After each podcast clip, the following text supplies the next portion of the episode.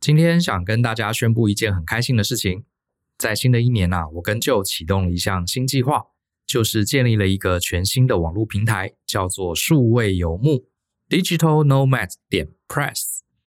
这是一个专门为梦想成为数位游牧工作者所建立的知识还有新闻网站。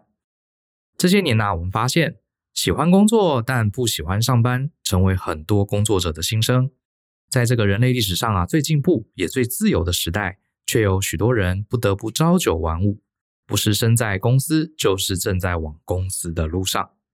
其实呢，国外从很多年前开始，有越来越多的人啊，为了追求工作与生活的平衡。开启了数位游牧之路，只要一台笔电、一张网卡，任何地方都可以是办公室。不光工作，也同步累积了生活上的乐趣。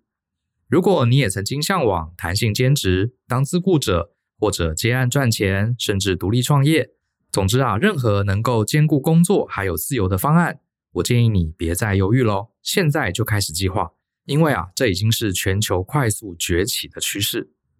在这个过程中呢，就让数位游牧网站成为你的资源库，获取产业动向、数位工具、提案技巧等知识，还有吸收工作签证、跨国接案、海外金流等等情报。我们的目标是成为你数位游牧的绿洲，让你可以在这里找到族人，彼此学习，并且相互陪伴，开创人生全新的可能。欢迎透过节目下方的说明栏观看数位游牧更多的介绍。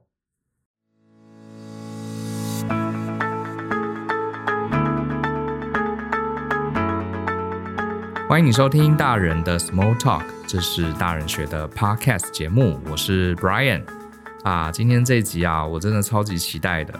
如果你跟我一样很早就有在 follow 台湾的 Podcast 的话，你一定知道有一个超级棒的节目叫做左边茶水间，它是呃非常非常常青，而且很早就在深耕这一块的领域哈，比大人学还要早很多。然后今天我请到他的呃主持人 Zoe。周乙现在人在美国，所以这一集我们是越洋连线采访。好，他在东岸，所以现在他跟我们，我们现在是早上，他是晚上。哈，Hello，周乙你好。Hello，Brian，Hello，大人学的听众。哇，我今天真的是非常的荣幸能够到你的节目上面做分享，谢谢你们。是，那这个周乙，你可不可以跟一些还不认识你的伙伴简单自我介绍一下呢？好，没问题。那就如刚刚呃，Brian 所介绍到的，我的确蛮早就开始来做 Podcast 了。这跟我的个人历程有关，嗯、因为我，嗯、呃，我在二零一七年的时候搬到美国，有发现美国这边很流行一个东西，叫做 Podcast。嗯，听了一年呐、啊，呃，当了听众一年，然后就想说，哎。虽然台湾好像没什么人在做，但我应该可以来试试看。所以我的确是在二零一八年的时候踏入这个 podcast 的生态圈。嗯、那主要也是在讲远距工作、个人品牌、设计思考相关的内容。那设计思考也是我过去的背景，我过去当过嗯视觉设计师，当过产品设计师，所以跳进来做这个 podcast 有点是。自媒体经营有点像是新媒体的东西，也算是一个蛮有趣的转行，嗯、所以今天也会花一点时间跟大家分享这一段路的历程。是，你知道周易啊，是他是一个非常非常这个我们大家现在很向往的一种工作类型哈，就是他 呃。他在台湾，他在美国，他都有工作经验。他你现在是在美国嘛？哈，然后他一边工作，嗯、可是他不呃，他有做过正职，也做过兼职，而且他还帮这个长期跟韩国的这个公司合作哈。他就是我们标准大家年轻人很向往的数位游牧民族哈。所以今天我们也很好奇，跟他分享一下他是怎么一路走过来的哈。呃，我看了你的个人的官网。你最早是在学校的时候学的是服装设计，可是你后来并没有走本行，对不对？那你从学校毕业之后，你的历程一开始做什么样的工作呢？嗯，其实我在嗯高中念的是室内设计哦，然后我大学念服装设计，其实。在毕业之前，我都一直在想，我大概就是设计师，一辈子就做这件事情，没有特别去想说我我会做什么。可是从室内到服装，我那个时候就有一点点觉得，我好像没有很喜欢被地点被限制的感觉，我不太喜欢进办公室打卡，嗯、然后一定要就是有规定什么出缺勤，嗯、对对对的那样的生活模式。但是我蛮喜欢设计的，哦，所以我就发现好像不是工作内容不喜欢，好像不是说我需要去什么转系呀、啊，还干嘛的。我觉得可能是这一个工作的形态稍微调整一下，搞不好我自己在家里面缝缝补补做衣服拿出去卖，这个我也会很喜欢。搞不好会更喜欢。哎，我觉得这个这个点其实说中了很多人的心声呢。就是现在很流行一句话叫做“我喜欢工作，但我不想上班”。对于我们的长辈那一代来说，他觉得这句话莫名其妙。你要工作，你就要上班啊！哪有什么叫做喜欢工作，可是不想上班？这不是很奇怪吗？可是我们这一代，甚至更年轻的朋友，都可以理解这种想法，因为你去上班是一种 lifestyle。我们也许并不喜欢这样的 lifestyle，可是并我们并不讨厌我们在做的事情，对不对？嗯，没错，没错。所以，可是，在那个时候，你年纪这么轻的时候，你就有这个想法。可是，你怎么知道这是一个可行的路呢？比如说，呃，你做设计师，你就应该要去。服装设计公司啊，怎么可能在自己家里缝缝补补？你当时应该遇到了这样一些挑战，你是怎么这样度过的？对，是的。然后其实我就是也待过服装公司，然后也真正经历过。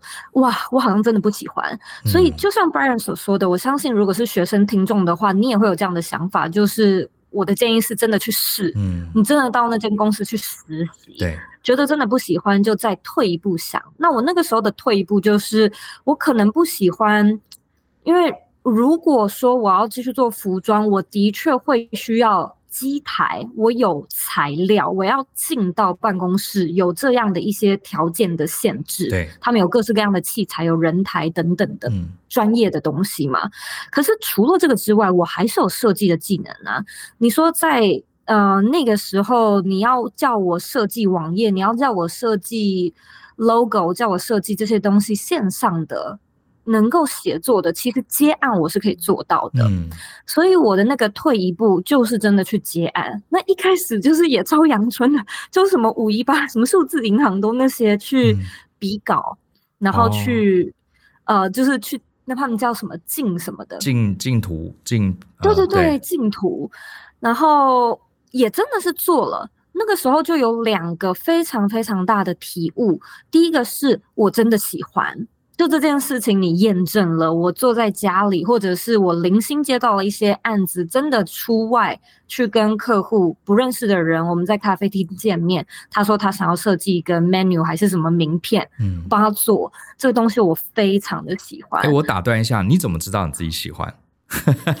哦，我跟你说，我的感受呢，就是其实当时啊，这件事情你说赚钱吗？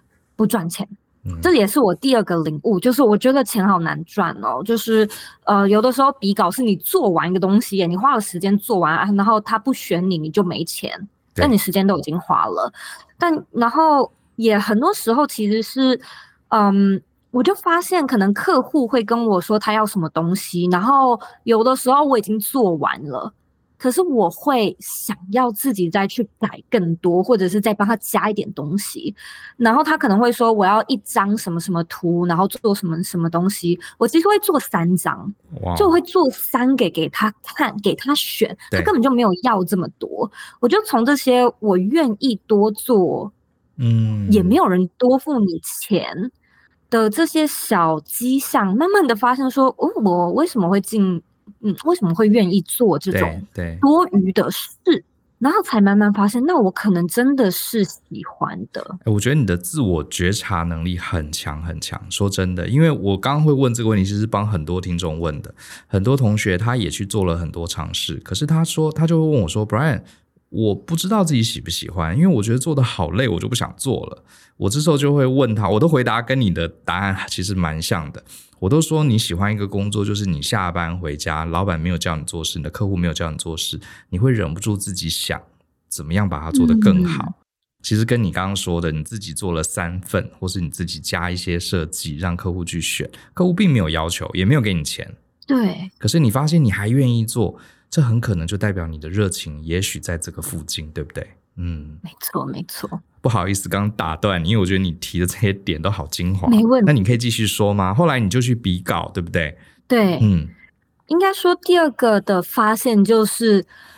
案源好不稳定哦，我相信这个可能也是大家的心声，就是啊，我也是想要远距工作啊，我在家工作多开心啊，那么就眼前看得到的，可能最简单的就是接案，可是那个现实的问题就来了嘛。然后那个时候我也是大学生，老实说也很可以理解，就是可能也没什么经验，也不是说特别专业，所以你的案子不多，你赚的钱不多，没办法养活自己，好像也是很可以理解的。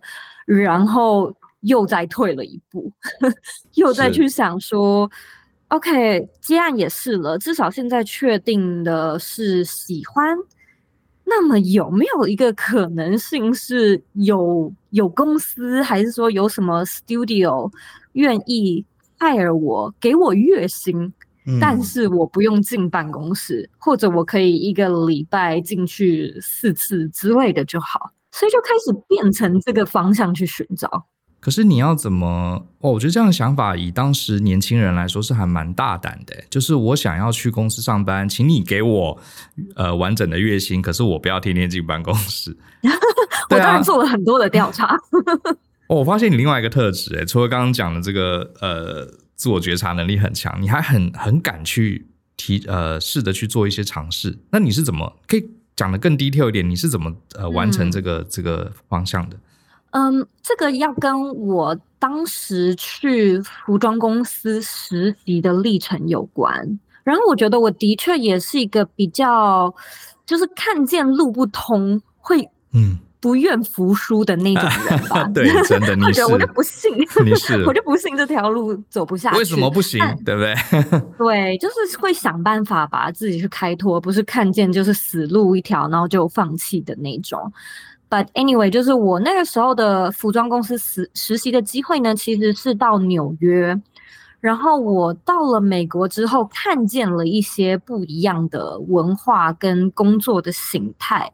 那时候是二零一六年，然后我当时候反正就是在那间公司工作，你很多机会去接触在那边工作的人。嗯嗯，看到了外商，就是美国公司的文化，也看到了一些新创公司的文化，开始发现远距工作在那边是流行的。对，所以你问说为什么会有这个前提，是因为我看见了可能性。这东西在台湾不流行，不代表它不存在，可能会有一些文化上的差异，但我就是带着这样的一个一个。启发吧，回到台湾，然后试着接案嘛，然后不顺利，所以回台湾，然后又去想说，诶，但是那个时候在纽约的时候有看到这些例子，然后好像经常出现在新创跟外商公司，没错，台湾也有可能吧，总有人在国外就是嗯工作啊、求学回台湾创业的这个。肯定找得到吧？对，所以我就的确也开始往那个方向去找，所以是有方向，不是毫无头绪的，嗯、不是这个瞎子摸象。我你讲这段我也真的蛮有感触的。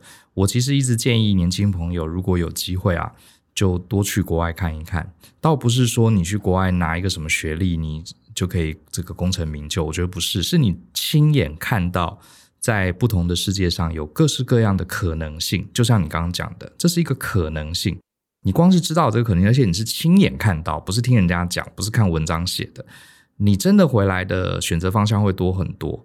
就像我有一集 Podcast 也跟大家讲过，其实我从小到大，因为我生长在一个军公教家庭，我们家没有人从商的，甚至我们还有一点点反商，觉得哎呀，商人都很无良。所以我怎么会后来想到去创业？真的也是因为去美国。我去美国之后，发现创业这件事情在美国人的心中根本就不算什么，就是很多人就是就是有人要上班，有人要考公务员，有人要去创业。然后我突然觉得创业本来就是一个很普通的选项，嗯，不用把它看得这么严重，好像说什么要当老板这样，没那么严重。我觉得跟你在纽约看到的这个很多是远距工作的状况是一样，就是这也没什么。嗯，如果今天刚好有这样的机会，呃，就试试看，然后试一试不喜欢再换就好了。对。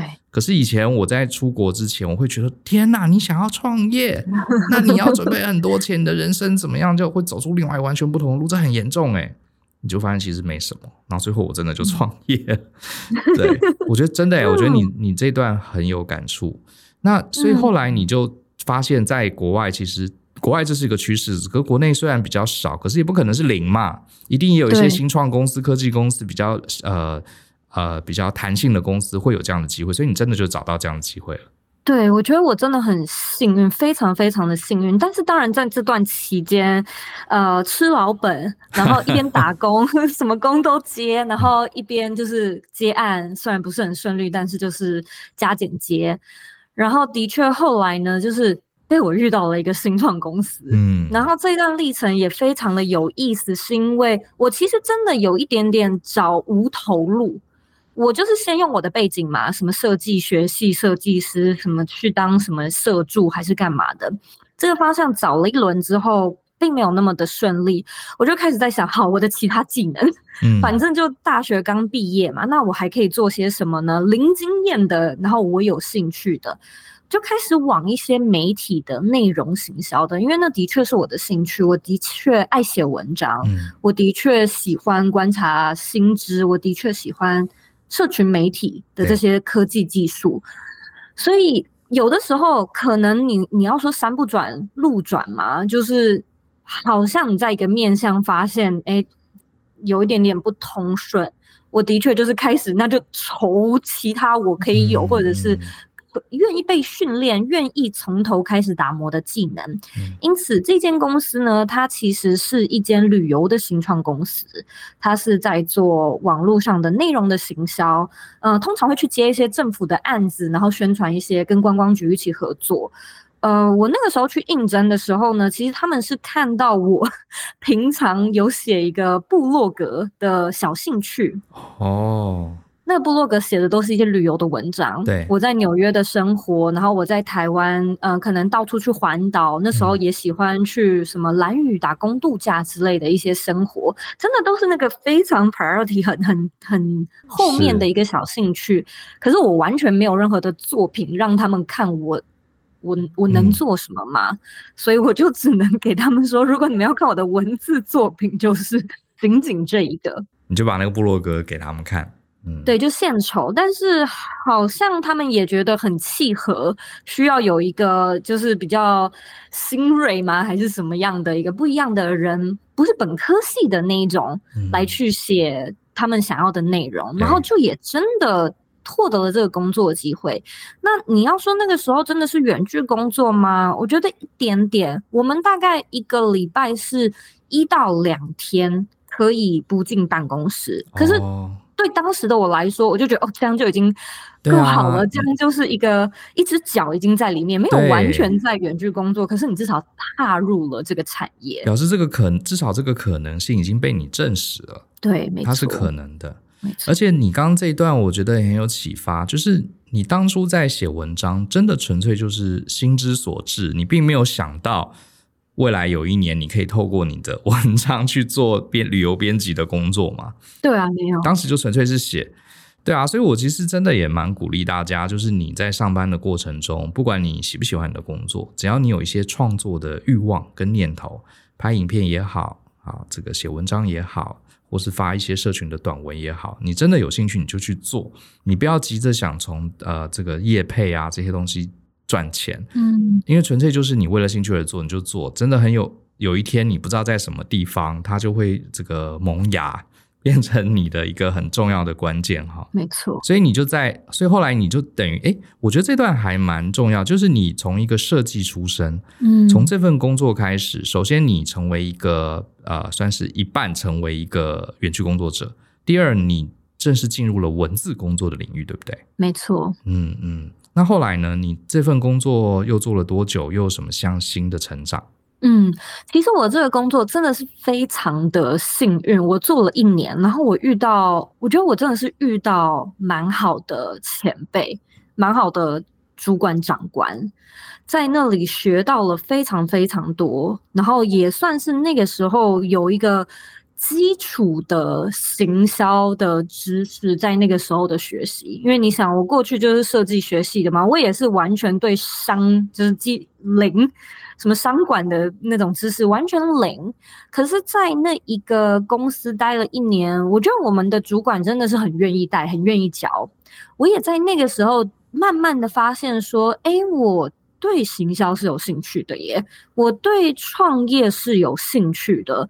这个过去我真的是没有想过，顶多就是在当设计师的时候，觉得，哎，我未来最理想大概就是我自己有一个小小的 studio，一个设计 studio，大概就这样吧。嗯、可是那个你还是不会跟创业这件事情，对，好像听起来很伟大，这样子连连接在一起，所以。那段时间呢，我在那边待了一年，我觉得最大的收获就是在这个行销的领域有所学习，以及开始发现自己好像有兴趣。我觉得这个可能对于学生族群或者是呃职场上面的社会就工作者来说，我觉得有的时候就是这样子，就是你你进一间新创，然后你可能会觉得哇，我好像。开始得做一些不是在我工作职责内的事情吗？就是我明明是来做设计的，或我明明是来做什么的，可是公司要我帮忙处理行销，要我帮忙处理什么什么。是有的时候你会有一点点觉得埋怨，可是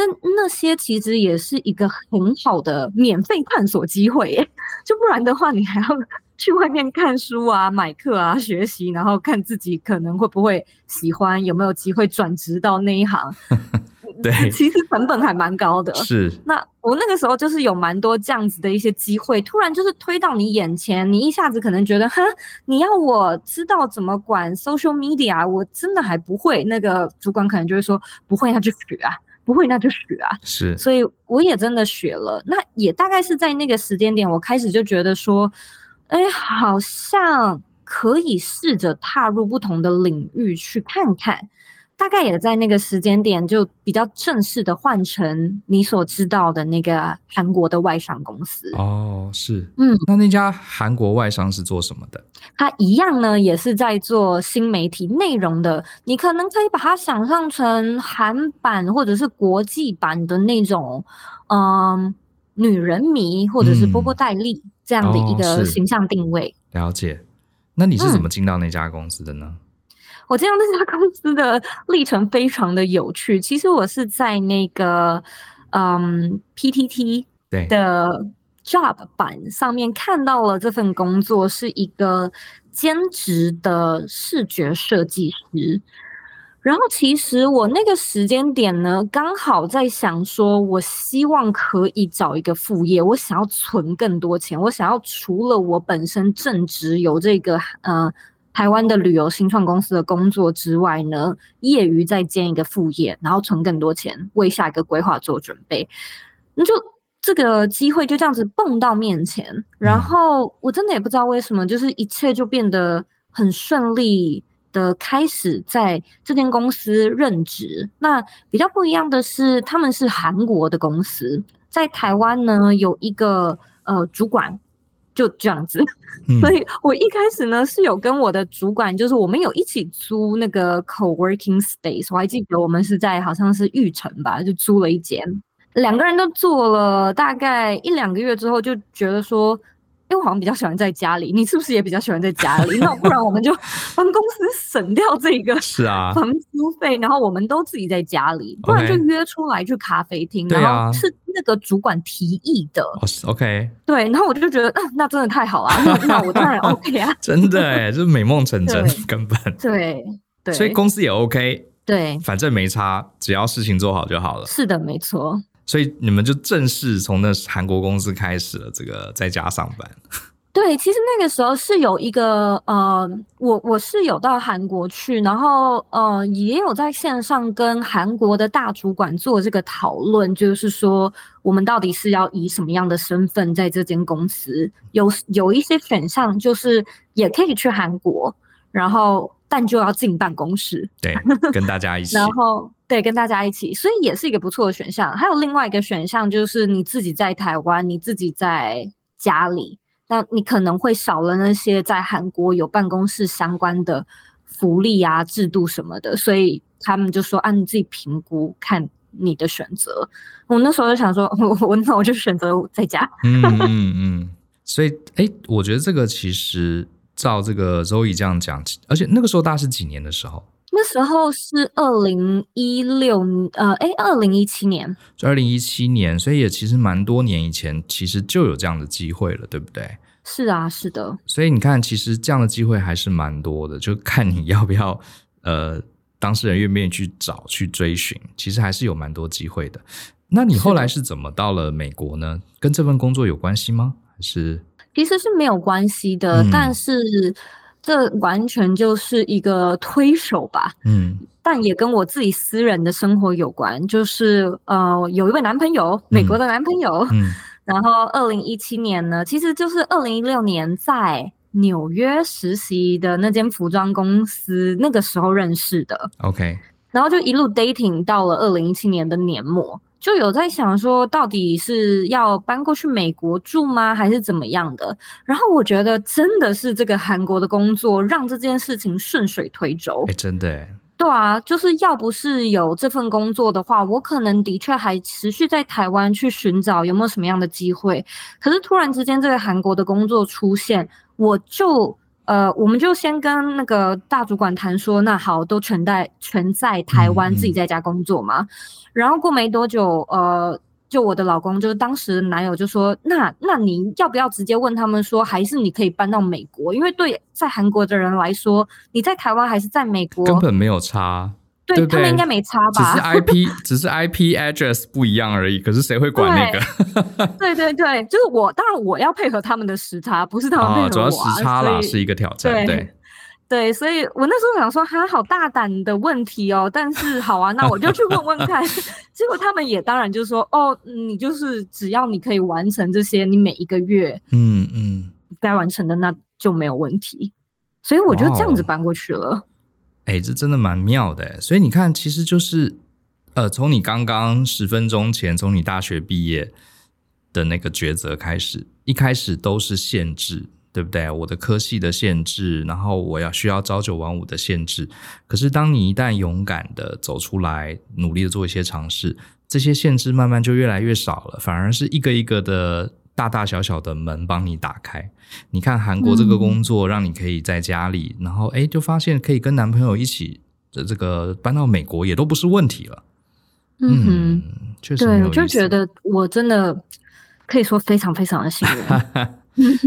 说是幸运没有错，可是这也需要你在年轻的时候很勇敢。第一个自我觉察，知道自己喜欢什么，呃，你就有了一个更明确的方向。第二个，你很努力去尝试。大部分人遇到此路不通啊，算了，那我就转弯。可是你还会找找看，哎，前面路不通，有没有一些缝隙，或是有没有别的路，还我让我可以继续往那个方向走，对不对？嗯，的确是。所以我觉得。呃，说幸运是幸运，可是我觉得某种程度幸运也需要自己去把这个幸运的盒子打开了。嗯，对啊，对，我觉得是蛮重要的。嗯，所以后来呃，你大概是哪一年搬到美国？也是二零一七那一年吗？还是？是的，没错，就是二零一七的年底。OK，所以你那时候在录开始录这个 Podcast 的时候，你其实已经定居在美国了。对，没错，我是二零一八年的六月开始我的 Podcast，嗯，所以对。嗯所以一直到现在都是在做这份工作吗？还是中间还有一些转换呢？嗯，我觉得有一个有趣的历程是，先回答你的问题，对，直到现在都还是在做这份工作。但是最一开始的头一年，我是以韩国的那份工作作为正职的，嗯，然后左边茶水间这个 podcast 的经营是我的副业。我这样子做了一年多，对，差不多一年的时间，我才。真的离开我韩国的工作，就是全部离职，然后完全自己只做个人品牌的这件事情。嗯哼，那你当时怎么做这个决定的？因为做个人品牌，呃，第一个它等于某种程度就是创业了嘛，而且它的收入来源可一定是不稳定的，跟这个正职工作相比，你当时怎么做出这个决定？其实当时有这个想法呢，是经过几轮的验证，就是。第一个，嗯，Podcast 就说二零一八年在六月的时候上线，一上线前三个月也没什么人听，嗯，Podcast 也不流行。可是有零星的一些朋友，然后朋友的朋友，慢慢的我开始去觉得说，它好像有变现的可能性。可是我也不知道卖什么啊，就是我要接业配吗？还是要干嘛？都 不知道嘛。所以我那个时候就想说。呃，好像很流行那种叫做博客来推荐书联盟行销的那种机制，啊，对，对，那不然就做做看吧，就 也想不到可以做什么，可以推荐一些书嘛。就做了之后呢，发现好像真的还不错耶，真的会有人这样子，就是因而购买书，然后我还可以赚一些奖金。对，所以就先有了第一层很阳春的确认，就是。可能可以行的，现在就是量体不够嘛，嗯、那个增加量体，就是收听的人啊，购买书的人啊，转换率或许就可以怎么样呢？也不知道。商业模式本身是存在的，只是量体有要到后面来慢慢的增加这样。对，没错。然后这是过了三个月嘛，所以又再过了三个月，到了二零一八年的年底，那个时候其实我就已经在想说，除了这个联盟行销的商业模式，还有什么？嗯、呃，那个时候也很流行知识变现嘛，就是开始流行起来做线上课程的这件事情。对。那我那时候就想说啊，我也来试试看好了。可是到底要教什么？所以 其实我 我最一开始的时候就想，那可能还是我的老本行吧。什么东西跟设计有关的，这个至少我懂，我会，我有专业，我可以讲。所以那个时候，呃，也是一样，设计了一系列的非常阳春的那种，嗯、呃，设计思考的课程。哦，那时候你就做 design thinking 的。对对对，那个时候其实，因为我们过去就是只要是设计学系，你基本上都懂这一套的逻辑。那当时开始很流行的一件事情是，怎么样把这个产品设计师的设计思考思维设计在你的人生上面。嗯，所以基本上就是讲解这个概念怎么去转换的。然后那个时候呢，就是设定了一个脸书的社团。然后就录了六支影片，一支影片好像四十五分钟，也不知道怎么剪，但就 开了一个很像是那种什么 PayPal 还是是什么绿界的什么一页式的那种页面，金流的部分，然后写了一些文宣，嗯、然后就邀请观众跟听众就一边录自己的 Podcast 宣传这个课程，然后邀请听众来购买。那时候其实就有非常非常非常好的回响，嗯、我记得。它好像是我人生中人生中第一笔很大的数目，对当时的我来说，嗯、我记得是四千块美金。嗯，然后我那时候想说，天啊，我真的是发财了，我要离职。以那个时候，现在在台湾，当然线上课程平台一大堆，可是，在那个时候，你自己这样子搭起来，嗯、而且真的是靠你的粉丝，嗯、你对粉丝的影响力，能做到这样，很不简单呢。我发现你超有开创精神。我就觉得，我就不信做不到，就来试试看嘛。是，所以那时候其实就已经开始在思考，说要不要就是真的离开那个韩国的工作，嗯、全心全意投入在左边茶水间，把它变成我的全职。可是那时候跟我的呃先生讨论了一下，觉得这一个可能太冲动。一来是你也不知道这个是不是一次性，就是这次幸运，它。不是你每一个月都会有四千四千这样子来，然后第二个是就是这四千块好像可以先作为一些投资，因为我那个时候真的是什么东西都没有，所以也没有什么相机，也没有好的录音录影器材，对，所以就觉得说好吧，那不然就把这个。去做一些器材的升级好了，嗯、不要马上辞职，但是可以开始计划。对，所以我等于是过了整整半年，是到了二零一八年的年底，这一个设计思考的线上课程算是验证成功之后，二零一九年的年初正式的开始来计划下一步离开韩国正职工作的那个可能性，所以。又花了另外一个半年，整整半年的时间去思考，说我要再开另外一个线上课程吗？我的商业模式可以怎么样优化？这些东西要怎么样？不是不是一次性的，还是说我可以再做一个一次性，但是是可以大爆赚，大爆到也许这一大笔钱可以作为我未来一年甚至到两年的那个叫什么预算？一个预算，对。那这样子的话，我好像的确是可以停掉我那个正职的工作，因为这一大笔钱可以够我花一年。对，那我们就好像可以持续推进这件事情。是，所以的确那半年的时间，在二零一九年的六月呢，我的确推出了另外一套线上课程，它是在。做呃个人品牌的教学，嗯，所以那个时候我也觉得我好像是抓到了什么样的商机，大家对个人品牌这个东西很感兴趣，想学 podcast，想知道怎么样经营自己的数位游牧的这样的生活。对，所以的确那个时候的第二套线上课程 Bring Your Life 大受回响，然后第一次开卖。真的那笔钱就够我做接下来一年的预算，所以我跟我的另外一半讨论了之后，就觉得嗯好，那这或许的确就是一个蛮安全可以辞职的、嗯、呃契机点了。我觉得你的这个经历真的很值得开课哎，因为对，因为为什么会这样讲？是因为第一个你有开创精神，可是你又不是无谓的一头热去冒险。像你刚刚分享的这一段，其实就是一步一步，好像盖房子一样，很有结构的，同时兼顾机会去抓这个新机会。可是你也这个也不会过度乐观，你会一步一步还把工作留着，然后去做一些尝试，一步一步稳住自己的步伐。我觉得大部分的人，要不就是不敢去做尝试，要不就是胆子太大。啊！发现有哎，我赚了四千块，天哪！我还上什么班啊？就拼了，最后哎，怎么发现怎么只有一次？我觉得真的就是一个好的成功者，他就要介于这两个中间，听起来有点矛盾。你又不能胆子太大，可是又不能胆子太小。嗯哼，你又不能太感性，可是你也不能太过理性，因为太过理性就什么都不敢做。嗯哼，我觉得真的就是要这样做拿捏。你可不可以顺便跟大家分享一下，你刚刚讲的那个个人品牌课程要怎么样看得到啊？顺便帮你打个广告好了，我觉得这个、对，因为我觉得这个课很值得听诶，因为这就是你个人的经验，而且光讲你个人的故事，我认为还不够，还有你背后这个思考的逻辑，因为你刚刚一直在讲你当时是怎么想，嗯、你的逻辑是什么？对，的确，我我觉得这这一块反而是很值得学的。你这个课是有在线上平台吗？嗯、还是它是一个直播的而已呢？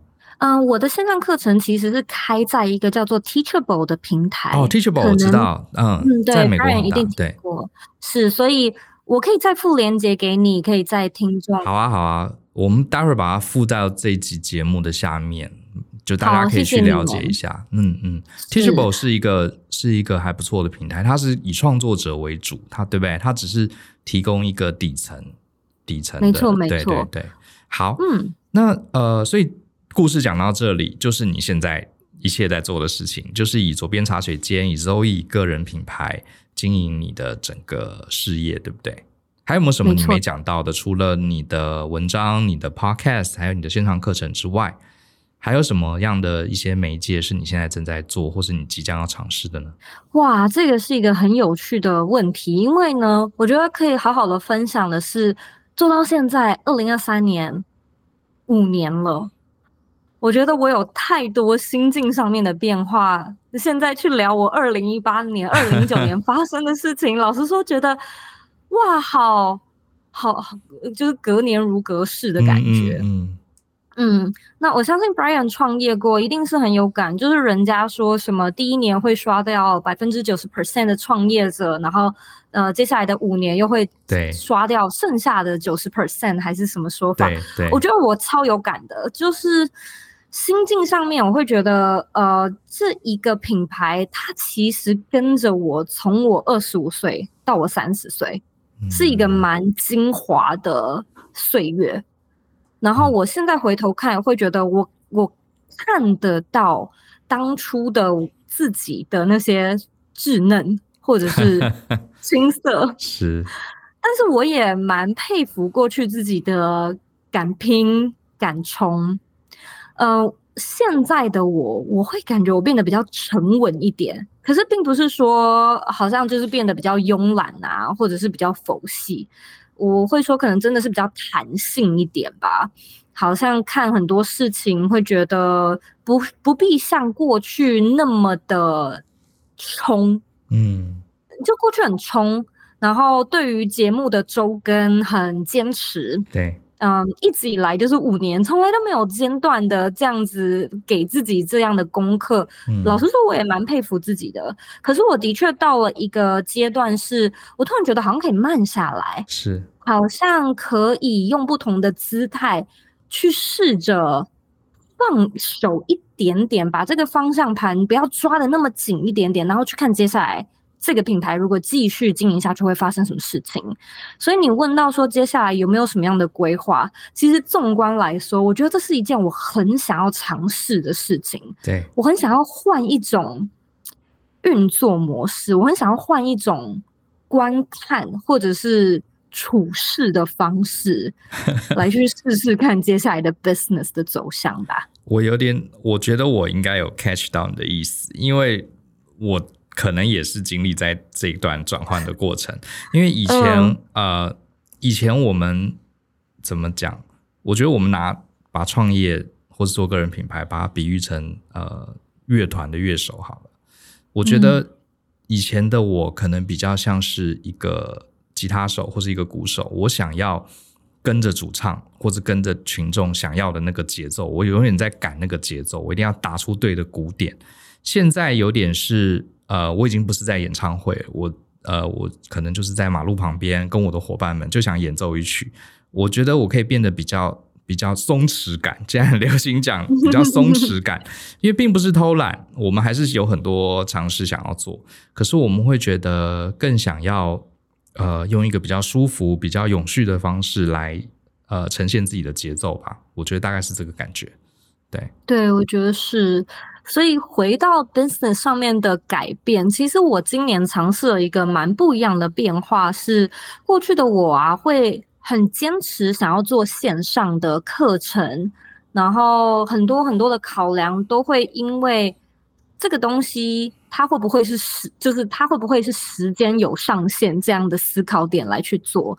所以我其实很避免做服务，因为我觉得我的时间啊，或者是我的劳力本来就是有限制的。那这样子不就限制了我能够赚到多少钱吗？因为我如果不做，因为服务比较没有比较没有杠杆，对对，没错。所以我其实过去呢，一直很排斥做这些事情，怎么做，什么商业模式怎么样变化，大概都是围绕在那种可以杠杆的线上课程这样的类型。但是今年呢，我突然之间觉得我好像需要来点新的变化，所以我的确开始试了服务，我开始试了顾问，嗯，跟 coaching 这样子的服务，竟然也发现自己真的很喜欢，然后就就在这个时候就想说。为什么？为什么之前也要这样子限制自己？然后好像会觉得，哎，那个是怎么样的，所以我就不做。是，但是没想到试了之后喜欢，好像也多了一种管道。你可能真的也不用做那么多，嗯、也许一个月就接几个客户，对，可能你的价钱可以收高一点，那就。够了，对，我觉得这个也跟我过去的一个价值观有关系。过去的那个价值观，二十几岁你就会觉得，我就是要拼命存钱，我要赚我人生的一百什么第一桶金，然后做什么做什么做什么，什么都是多。你说有上限吗？那没有上限啊，就是无上限多，多，越多越好，对，越多越好。可是现在我突然之间觉得。有的时候，那个无形的，就是你永远不够的那个不断追逐、嗯、追逐你的理想、追逐你的热情、追逐有意义的人生的这些追逐，其实有一点倦。对，其实我们会、嗯、呃年轻的时候会不自觉的在心中定某一个 KPI。嗯，像我的 KPI 其实跟你很像，就是我每花一个小时，我要能带来更多的回报。嗯，那这个回报。当你有这样的想法，你就在追逐那个呃杠杆率最高，然后呢，你就会把逼自己逼得很紧。当然，过程中你也会让你的这个受众获得很多，可是最后久了，你就会发现好像自己有点干枯了。就是它在 business 上是一个确实是一个高效的产出，比方说做线上课程，对不对？你录一次，你可以让很多人听，可是久而久之，你就会想做一些。好像商业上没什么意义，可是我老娘我就想做，对，大概是这个感觉。我也跟你分享一下，其实我最近也在做一个很多人觉得莫名其妙的事情。其实老实说，我自己也很难解释为什么我想干这个事情。我最近开始开直播，嗯，大概在我们录音的今天为止，我也在只开了四次直播而已。然后这个直播是干嘛呢？非常无聊，就是因为我平常在家这个闲下来的时候，我会看书嘛。然后，可是我发现我买了很多书，积在那边都没有看完，很多都是看了一半没有看完。然后我就突然想，干脆我晚上看书的时候，我就来开直播，我不是说书，就是我在看书的时候，我就拿镜头照着我，然后偶尔看到觉得划线很值得讲的，我就讲两句。然后我也鼓励我的这个来看我直播的人，你也拿一本你喜欢的书，我们大家一起看。然后就一天一个小时。然后很多人问我说：“你做这个有什么意义？你又没有分享什么知识给大家，你只是一个人坐在那边看书。”可是我不晓得，我就很想做。后来我发现做了这几件事情，当然这个绝对没有赚到钱。可是最大的好处是我居然就把三本书这样看完了。嗯，然后我就很高兴，然后我就还想继续做。那那你说这个对大人学的经营有什么意义？我猜可能没有意义，也可能意义要多年之后才会看到。可是我大概可以理解你的心境。我现在就觉得，呃，为为什么不行？就做做看，这也是跟大家交流。而且对，也是，而且最后也好几百个人在上面跟我一起读书，对，他们也有收获，也有收获。我觉得这样就好了，对不对？我觉得大概就是这种感觉。是，是我觉得你说到那个干枯是一个非常。就很精准的用词，因为现在回头看我做这个 coaching 的 service，就是一小时也是你跟你的呃 client 一对一的聊，嗯嗯，你的时间的那个不能杠杆，可是你就会觉得在这个一对一可以深深聊的过程当中很滋养，对，就是好多的灵感。跟线上课程比起来很不一样，好像有有回血或者是有充电的感觉吧？有，绝对有，因为我们也需要一些呃真实的案例作为刺激。我们脑袋里很多呃库存很久，在这个仓库深处沾着灰尘的一些 idea，才会透过受众的提问被激发出来。就像很多年前也有呃我们的同业说：“哎，Brian，你们你跟 Joe 你们都在开这个实体课程。”现在实体课程这个这个不划算，大家第一个对同学不方便，嗯、他还要大老远跑来台北上课。第二个，你们上一门课顶多收三十个、四十个，为什么？啊、为什么不把精力花在线上呢？这个跟我们讲讲的这个建议是有道理的，在商业上是有道理。可是我就觉得我一定要做一些这种跟真人有接触的，就像你说的，嗯、我上实体课总是会有同学在下课之后。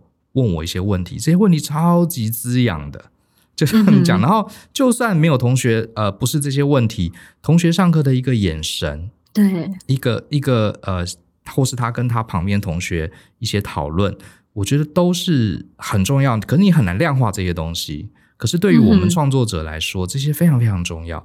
就像我猜，为什么有些演员他已经非常有名了，他还要去演舞台剧，他去拍电影不就好了吗？对，他为什么要去真的去演那个舞台剧？然后可能看的人远远不及电影多，可是我相信这是对创作者一个很重要的一个一个回馈。嗯，没错，认同。我最后也想聊一件事情，就是我看这个 Zoe 的个人网页哦。By the way，我想推荐听众去看看 Zoe 的个人网页。我觉得你的个人网页非常的经典，就是、哦、真的吗？真的真的，因为呃，我从来没有看过一个。这个个人网页，第一个，它在设计上非常舒服，好，这真的展现了你设计的专业。对啊，我设计的。对，我想也是，对，所以非常有说服力哈，看起来很舒服，然后是一个很柔和的色调。然后第二个。你的文字就是你非常有循序渐进的介绍你是什么样的人，介绍你在做什么事情，然后每一件事情你又很有结构的去区分它下面包含哪几个要点。我觉得很棒，真的很值得参考。你的，谢谢。然后我记得你的个人网页，我没有记错的话，一开头你就讲了“理想生活设计”这个大标题，对不对？嗯、这是不是你的呃个人品牌的主轴呢？还有，你可不可以跟大家介绍一下理想生活设计跟我们常讲的职涯规划或是什么有什么差别？我想听听看你分享你这样的一个概念。嗯好，首先也先谢谢 Brian，真的是过奖了。我觉得理想生活设计真的可以说是我整个品牌，甚至可以说是我这个 Zoe 这个人的很大的一个轴心吧，好像是我的一种中心思想跟概念，就是。理想生活、有意义的生活这件事情一直围绕在我成长的过程中，但是过去一直没有一个很好的，可能你说词汇吗？或者是一个标签可以把它标起来。你人家说你在追求什么，你想要过什么样的人生，你大概就只会说，呃，完成自己的梦想啊，就是这些比较抽象的东西。对，那会有这个名词的诞生呢，也跟我过去是设计师这个背景有关。我是在二零一六年，诶，二零一五、二零一六年的时候呢，无意间接触到一本书，叫做《Designing Your Life》。我觉得这很有意思诶，就是人家都说。看到一本书有机会改变你的一生，我真心认为这是真的。因为那本书，我不觉得它里面的内容是很深啊，或者是多开窍，可是它就给了我一个非常非常当头棒喝的 idea。嗯，这个《Designing Your Life》这本书的中文叫做“做你自己生命的设计师”。对。我相信很多人都看过，它就是一个设计思考的，可能就是嗯，圣经这这本书非常的有名，嗯，但它里面在讲的概念呢，基本上就是怎么样去用产品设计师的思维，把你的人生当做是一个产品来做设计。嗯。那大部分的人听了之后，可能不会有太多的感觉，但那个时候当下的我呢，刚好就是一位产品设计师，就是在做这件事情，就是在设计着客户要的、老板要的、主管要的的他们他们要的网页、他们要的产品等等的，从来从来都没有想过说我可以把我自己的人生也用同一套逻辑来设计。对，所以我那个时候就是有点 light bulb moment，就想说：叮，天哪，我可以耶！理想生活设计是可。理想生活是可以被设计的吗？因此就有了这么一套的做你自己生命的设计师这样的一个概念，然后我就把它直接讲成理想生活设计。嗯，我看了这个网页，其实它不光是规划你的工作，工作其实只是理想生活的一环，对不对？你还谈到了，我记得好像是有几个主轴，还有跟健康有关，对不对？是的，没错，尤其是心理上面的健康吧，嗯、心灵、身心灵上的健康。因为我觉得理想生活设计的的这个概念，你刚问说跟职涯有什么差异？我觉得其实最大的差异就是理想生活是要事第一，理想生活是整个你设计的 priority number one，先设计你想要过什么样的理想生活。再去看怎么样的工作，或者是怎么样的 lifestyle 可以对齐你希望的这个理想生活，我觉得这个是整个概念吧。所以会有点像是我一代，我就先举一个非常粗糙的假设，就假设呢，你是一个嗯喜欢大自然，然后不喜欢都市生活的人。要是我的话呢，我可能就会建议这样的学生，那你可以搬去宜兰呐、啊，你可以搬去花莲，然后我们再来看看到了那边之后有什么出路。对，你可以在那里就是开设自己的一家小店，你可以在那个无论你住在哪边，可能是东岸，但是你在线上做一件什么事情，就是我相信现在的任何技能其实是可以去。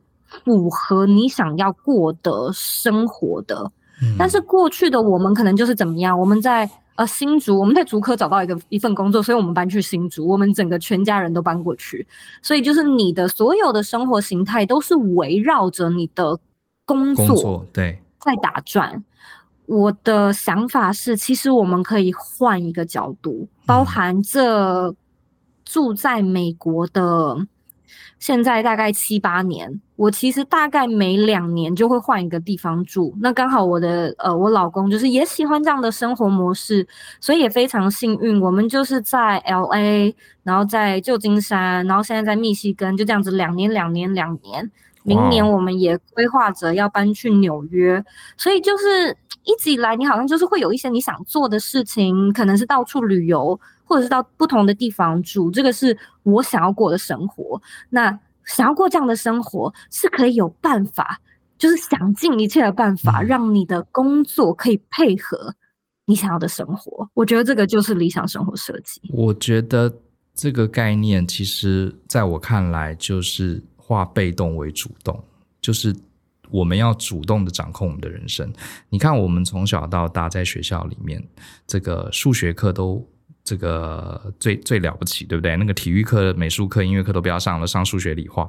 其实从那一刻开始，嗯、我们就已经是跟着这个社会要的框架而走，而不是设计我们自己的生活了，对不对？嗯、所以，然后毕业之后，哦，要要进一流的公司。什么是一流的公司？社会上有个标准定义。对不对？然后就像你说的，可能我为了要进到这一流公司，大家会觉得它是对，是不是我要的不重要，重点是我要进到这个大家都觉得最棒的公司。进了公司之后，我再来想我的生活，然后把嗯嗯呃生活就变成全全部是一个减法。我先得把工作所需要花的时间、精力、体力扣完之后，剩下的我才能自由运用。那接下来大家都说要生小孩。大家都说这个要买房子，好，那我又要扣掉照顾小孩的时间，照顾买呃这个赚买房子的钱的时间，最后其实所剩无几。然后，如果我们真的能活到八九十岁，也许到了那个时候真正退休，我们才来想，哎，我要怎么设计自己的生活？这个都还算好的。有些人搞不好还活不了那么久。嗯、最后，我相信在最后一刻突然觉得，哎，我来这一招，人生这一招，我我我我到底在干嘛？我从来没有当自己的产品经理。对，我都在被别人设计着我的生活，是，对，我觉得这个概念真的是很重要。我觉得在这个时代，我们真的应该好好思考一下，人生只有一次，而且这个人生是属于你的，你不要让别人来指手画脚，也不要，可是你自己要有想法，嗯哼，对不对？工作当然很重要，可是它只是一环，你的人生、你的人际关系、你的自己的健康、你个人的成长，这些可能都要呃从一个。主动的掌握人生的角度来思考，所以你的文章也好，你的 podcast 也好，可以是不是可以这样说，都是围绕在理想生活设计这方面给大家一些方向，对不对？我觉得是哎、欸，嗯、而且我我自认为我写的内容其实还蛮浅显易懂的，会有一些小技巧，嗯、例如说刚才 Brian 可能提到的。我我很认同，就是我们现在的生活好像都必须要减剩下的，减工作剩下的，减什么东西剩下的时间才是我们自己的。我其实蛮建议有这样子感受的听众，你可以在一些可被接受的小范围内去试着反转一下。我也是从这样子过来的。例如说，那个反转可能是你的行事历呢，就不要先定工作的会议，嗯、你先定跟你伴侣出去约会的时间，跟家人一起出去的旅游计划。好，这些旅游计划呢，就是花你三天的时间，或者是干嘛的时间，那你剩下的再排给你的工作会议。对，如果有这样的余韵，就是小小的先去试试看，你会发现。那个生活的设计感会回来，你会更有活着的感觉。其实简单来说是这样，就是我们一直在追求的那个工作啊、生活啊平衡。其实你要的就是这个，你不是要就是什么平衡不平衡。其实你要的是生活感。是是，我觉得这个超级棒的，我觉得蛮鼓励大家可以去追踪一下这方面的文章。其实，呃，我觉得 Zoe 的。写的内容好处是，他不是只是讲一个 concept，他会给你一些小小的实践的方法。这也就是他刚刚分享他自己的人生也是这样做很多很多小小的实验，一步一步往前踏。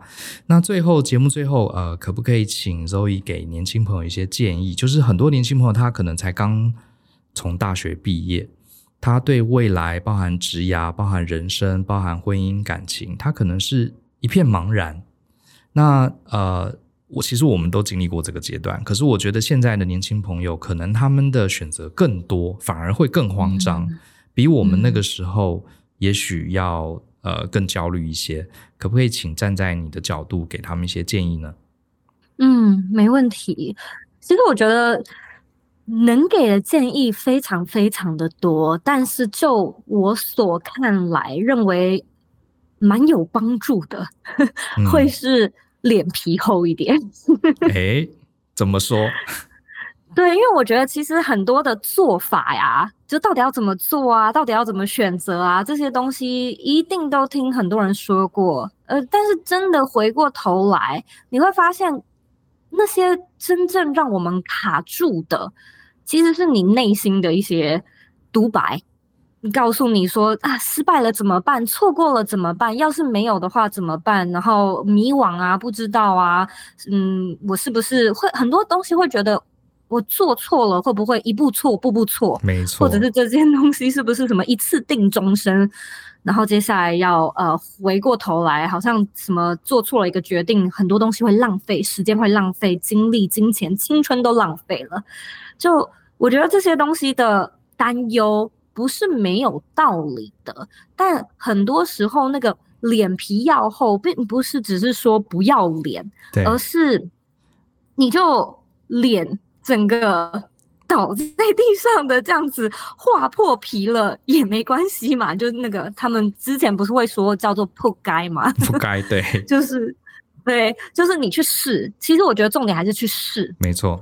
你试久了之后呢，尽管你是整个脸就是这样子啪打在地板上，就是沾满了泥巴，其实你都还是可以再站起来的。嗯，嗯，我觉得有一件有趣的小事，我想要分享一下，就是。一直在做这个创业的事情，要维持整个左边茶水间还有整个团队的营运也不容易。但我觉得我们整个团队有一个蛮好的默契，就是我们都还蛮敢试的，敢问。所以在做一个你自己，如果今天想要经商，或者是听众，你觉得好像有想要试一些事情，其实你真的都没有办法避免，必须要去我们所谓的 reach out，对，或者是。嗯，你说业务开发、陌生开发，就是要去寻找机会。我要去找谁聊？我要跟他聊什么？我可以要到谁的信箱？我可以就寄一封陌生的信给他吗？嗯。问他什么什么事情吗？就这些东西其实都要试，而且都要有那个脸皮。对。那有一件好笑的事情是，我其实一直很想要上 大人去大人的 small talk。然后我其实也寄信问过团队，问过 Brian，但是我好像寄了一两次，当时可能档期不适合，或者是内容不适合。哦，真的哦，我我不记得了。没关系，没关系。我觉得这些东西呢，就是不止你，我其实平常呢花非常非常多时间不断的去询问。对，然后我跟你说，大部分，而且可以说百分之五十吧，你都会得到婉拒，都会是一个 no。可是有的时候，它不是针对你，就是刚好可能节目忙，节目都已经录完、拍完了，又或者是怎么样的。对。但我觉得真的是因为我有这个习惯，嗯，然后。他真的不会少你一块肉，他会花你一点点时间，没错。可是他也为你开展了非常多不同的可能性，有一些原本拒绝的，但是后来又有机会，就像是现在，又有机会一起合作。其实你也不知道，可是你的这段人生，嗯。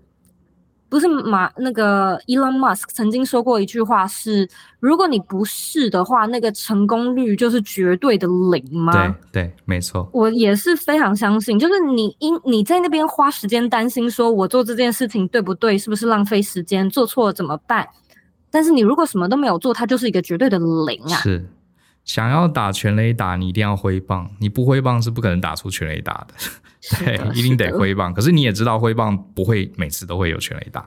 对，可是我觉得就是这样。其实我觉得确实这点提醒非常重要。我觉得很多年轻人他会惶恐，是因为他太害怕失败。嗯哼，因为他可能呃，其实这我认为啦，这个世界上真正生活很丰富、很成功的人，各种面向成功的人，不是因为他失败的少，而是他成功的多。你要做很多次失败，才会有那些成功的经验出来。很多时候，有些人很担心失败，可是他一辈子他也没成功过。那这样有什么意义呢？他失败很少，都是零，因为他什么都没做，当然是零失败，可是也零成功啊。我觉得这样的人生，其实老实说没什么意义。对，我非常的认同哎，我也觉得其实有的时候你说，哎，我的人生就是没有什么挫折，可能只是因为你都是选很简单的事情，或者是你知道的事情。对啊，其实人生不要有失败最容易，就什么都不要做就好了，就不会有失败。我觉得这最后这一点真的是蛮有启发性的，哎，真的很高兴今天跟你聊，我觉得有点相见恨晚的感觉。我觉得我们很多观念其实都。呃，是非常契合，互相激荡。希望未来还有机会多聊聊，或是进行各种各方面的合作。我也是，谢谢你们辛苦了，很谢谢，谢谢。那非常感谢 Zoe，好，今天聊得很开心，也谢谢大家陪我们度过这一集愉快轻松的访谈。相信思考，勇于改变。那我们下次见喽，拜拜，拜拜。